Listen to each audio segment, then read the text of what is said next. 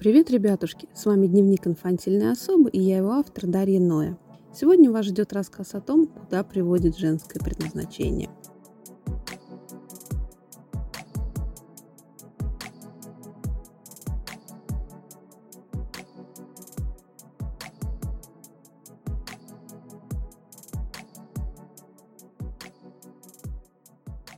Со всех углов на нас кричат. Женщины перестали выполнять свое истинное предназначение, только и делают, что карьеру, отдыхают да живут в свое удовольствие.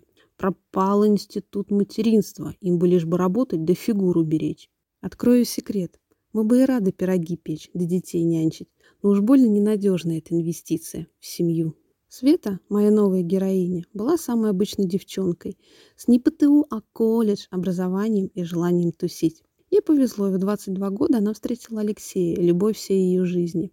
Он был старше ее на 15 лет, разведен и имел взрослого сына.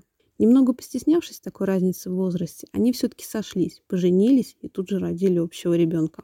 С деньгами в их семье всегда были проблемы. Они не гнушались кредитными картами, заработок был непостоянный, и даже когда Леше удавалось урвать большой куш, они тут же принимались сорить деньгами.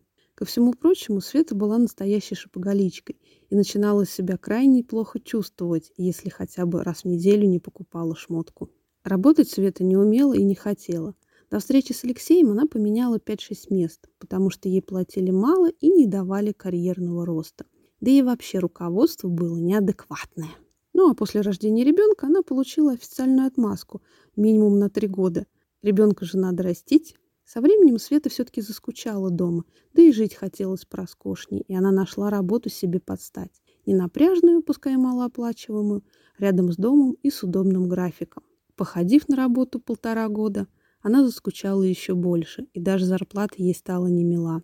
Подумала наша Света и решила окончательное, что надо выполнять свое истинное предназначение и посвятить себя всю семье, уходу за мужем, воспитанию ребенка.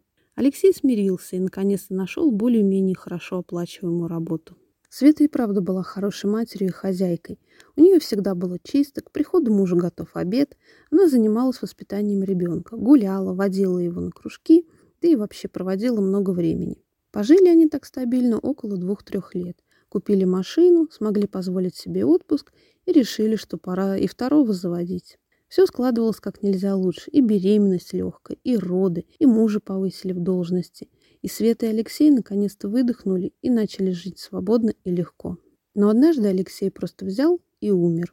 На тот момент ему не было и 50. Света осталась совершенно одна с дочерью-школьницей и годовалым ребенком на руках. Она была хорошей матерью, но к реалиям жизни оказалась совершенно не готова. У нее не было образования, ведь учиться нафиг надо, у нее не было приличного опыта работы, потому что тоже нафиг не надо.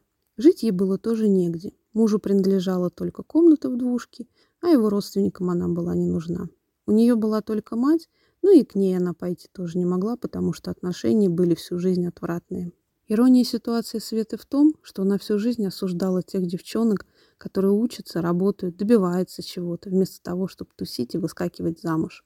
От нее отвернулось много подруг именно из-за того, что она крайне радикально осуждала их и навязывала свой образ жизни.